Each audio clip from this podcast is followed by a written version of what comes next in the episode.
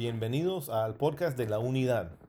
Cada vez que nosotros venimos, venimos eh, en búsqueda de la excelencia de la unidad dentro de la iglesia. Eh, por supuesto, les habla David Mann y, claro que estoy hablando específicamente de lo que ha estado ocurriendo en nuestra iglesia o, ha estado pasando en nuestra iglesia tiempo pasado, tiempo presente o incluso lo que estamos viendo hacia el futuro. Pero todos estos principios se pueden aplicar en su iglesia, en su negocio o incluso en su propia vida. Y nosotros estamos muy agradecidos de que tomen un tiempo para poder escuchar y que podemos aprender juntos. Y hoy lo que quiero hablar es acerca de lo que es la competencia. Y cuando hablo de competencia, no siempre es que estamos compitiendo, eh, digamos, no es la iglesia que está al otro lado de la calle o al otro lado de la ciudad, sino que simplemente la competencia son todas aquellas personas, negocios, empresas, iglesias, con que nos comparan el resto de la población. Y yo creo que en eso son muchas personas que son nuestra competencia. Entonces tengo varios puntos y el primero es este. La competencia son todos aquellos con quienes nos comparan la población. Y eso significa que, que están comparando. Todo el tiempo nosotros estamos comparando a todos los demás. Aunque nosotros no somos o no estamos vendiendo comida rápida, pero de la misma forma nos están comparando el servicio con ellos. ¿Por qué? Porque están comparando la, experiencia. Si ellos se sienten bienvenidos, si se sienten amados, si sienten que, que se está logrando eh, de alguna forma lo que ellos están llegando a recibir. Eh, también yo creo que estamos cumpliendo, o si están comparando, si estamos cumpliendo con sus expectativas. Porque todos esperan llegar a la iglesia por un cierto propósito. Ellos esperan recibir ciertas cosas cuando llegan a la iglesia. Eh, puede ser que están esperando un buen mensaje, puede ser que están esperando tener un tiempo eh, impresionante de adoración para poder entrar a la presencia de Dios. Si nosotros no cumplimos con eso, entonces ellos dirían, bueno, pero en tal restaurante o en tal iglesia o en tal negocio cumplen con lo que están ofreciendo. O sea, están cumpliendo con sus expectativas. Y yo creo que nosotros en una iglesia, nosotros no solo debemos de cumplir con sus expectativas, sino que nosotros debemos de ir mucho más allá. Debemos de dar más de lo que la gente espera de nosotros. Yo creo que incluso hay muchas personas que tienen una idea de lo que la iglesia es. Y no es porque lo han experimentado en la iglesia, sino que simplemente son las ideas que tienen. Entonces cuando alguien llega a nuestra iglesia, es nuestra oportunidad mostrarles que nosotros estamos dando mucho más y vamos mucho más allá de lo que ellos esperan de nosotros. El segundo lugar o el segundo punto es que nosotros debemos de poner atención en los detalles. Yo sé que que muchas veces nos cuesta a veces eh, ser detallistas. Yo sé que hay algunas personas que tienen ese dono, tienen esa habilidad. Eh, hablando con mi esposa, Katy siempre me dice que, que de todas las personas que se dieran cuenta de un pequeño detalle, que sería yo. ¿Por qué? Porque vamos manejando, vamos viendo una película o un comercial, lo que sea, y yo me doy cuenta de las cosas pequeñas, los detalles que tal vez son insignificantes para la mayoría, pero al final de todo, todos esos puntos, todos esos detalles pequeños se suman para dar una mejor experiencia. Entonces, si nosotros tenemos, si nosotros decidimos cuidar las cosas pequeñas, tal vez las cosas grandes se pueden arreglar. Entonces yo creo que muchas veces nosotros nos enfocamos y gastamos la mayoría de nuestro tiempo en las cosas grandes. Pero si nosotros diéramos cuenta de que las cosas pequeñas muestran nuestro corazón, y muchas veces si nosotros nos dedicamos a arreglar las cosas pequeñas, los demás van a ver lo que estamos haciendo y ellos se van a querer involucrar. Y cuando ya tenemos más personas involucrados, es más fácil cambiar las cosas grandes. Yo creo que también lo otro es que esos detalles dejan en nuestro subconsciente. Esos detalles, eh, aunque no estamos hablando, aunque no estamos diciendo, aunque no estamos haciendo, aunque, aunque no es directo hacia la persona, pero ellos en su subconsciente lo están recibiendo. A veces nosotros simplemente con un color, con, con, eh, con la temperatura, con, con lo que sea, con cosas tan pequeñas, nosotros podemos influenciar las expectativas y los sentimientos de las personas. Entonces, esos detalles nosotros tenemos que tener mucho cuidado y debemos de poner atención. El tercer punto es que todos tenemos que hacer lo que decimos. Y yo creo que eso es algo que todos sabemos. Por supuesto, todo el mundo sabe que debe cumplir con lo que dice, pero muchas veces eh, hay como un desconecte entre nosotros, entre la humanidad. Entonces no solo es suficiente que el pastor hace lo que dice, sino que el ujier también tiene que hacerlo.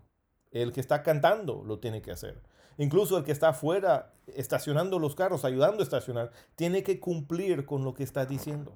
¿Por qué? Porque si uno miente, todos somos mentirosos. Entonces tenemos que recordar que todos tenemos que hacer lo que estamos diciendo. El cuarto es que todo cumple con lo que nosotros decimos. Y yo creo que van de la mano con hacer lo que decimos, pero también es cumplir con lo que decimos, porque debemos de hacerlo con excelencia. Y tal vez las otras personas ni siquiera se darán cuenta, pero nosotros sí lo sabemos. Eh, y yo creo que eso es parte dentro de la iglesia, dentro del equipo de liderazgo, que, que a veces los demás que están dentro de la iglesia ni saben lo que está ocurriendo eh, tras el telón. Pero nosotros que somos líderes, que nosotros sabemos lo que está ocurriendo, nosotros sabemos si estamos cumpliendo o no con lo que estamos, eh, que estamos promocionando o estamos diciendo. Y nosotros tenemos que recordar que nosotros tenemos que cumplir. Nosotros tenemos que hacer todo con excelencia.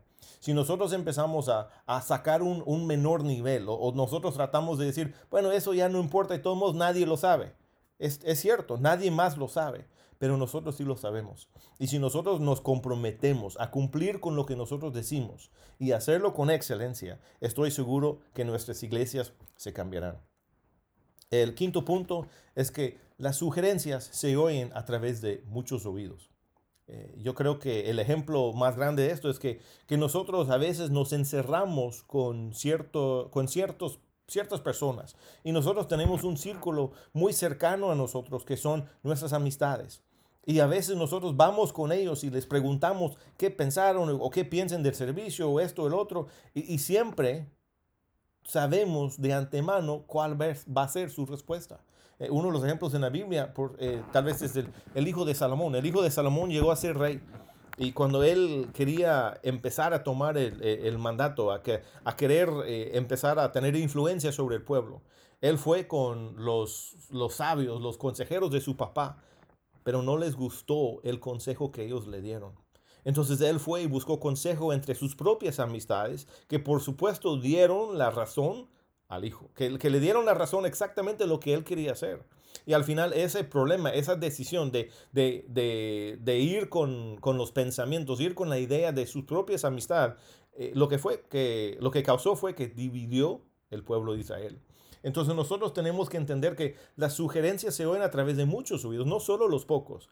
Nosotros tenemos que, que entender que nosotros existimos para las personas que no son creyentes. O sea, nosotros la iglesia existimos para aquellos, los que están afuera de la iglesia. Nosotros no tenemos que estar cambiando nuestras tácticas, nuestra manera de existir, nuestra manera de hacer la iglesia para hacer más felices a los que están dentro de la iglesia, sino que nosotros lo que hacemos es tratar de hacer todo para alcanzar aún más personas que no han llegado a la iglesia, que no han llegado a Cristo. Entonces, ¿eso qué significa? Que, que, si estamos escuchando los oídos de los muchos, entonces eso significa que nosotros debemos estar escuchando la voz de las personas que están visitando. Y, no es que tenemos que cambiar todo lo que estamos haciendo cada semana porque no llega un nuevo, una nueva visita que quiere cambiar algo, pero significa que si esas personas que están visitando no se sienten bienvenidos, entonces tenemos que encontrar el porqué y tenemos que resolver ese problema.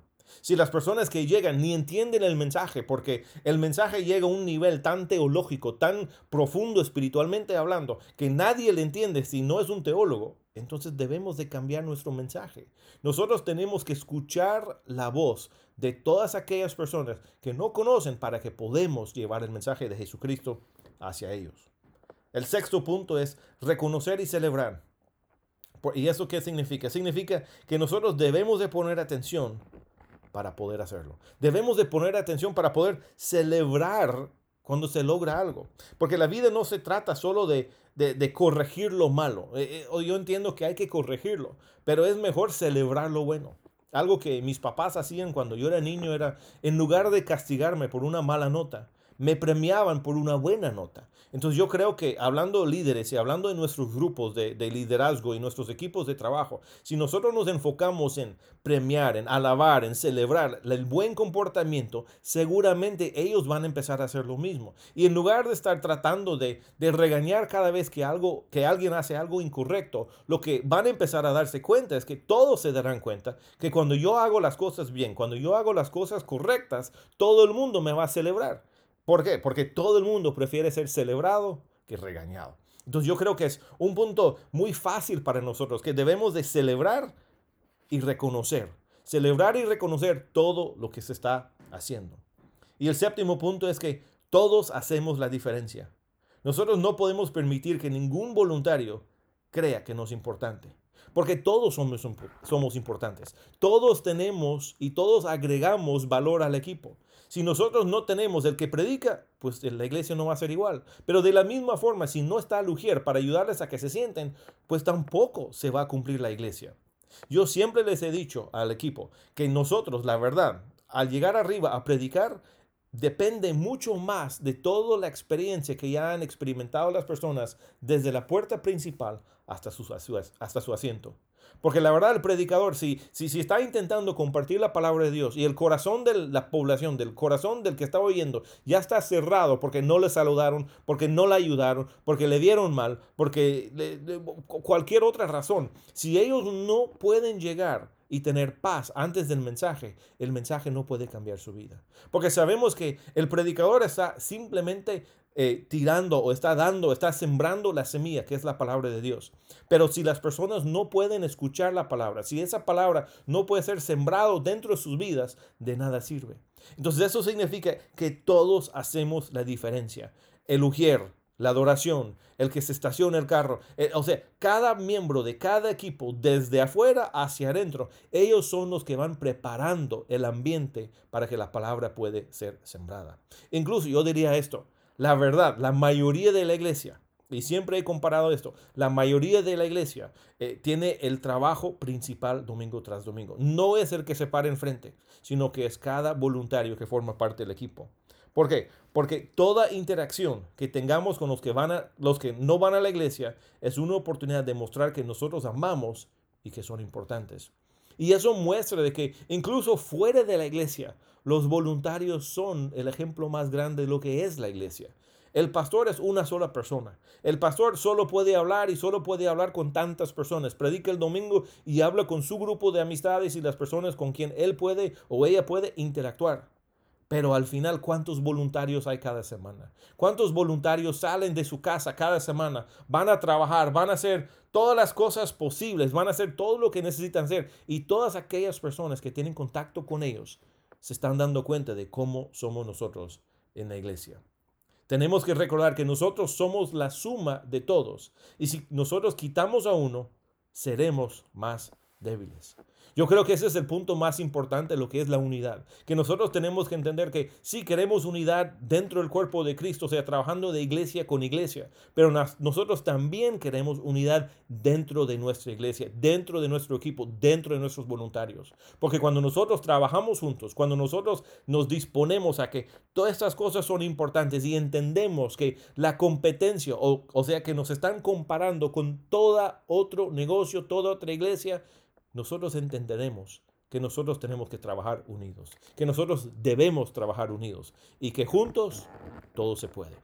Dios le bendiga. Hasta la próxima.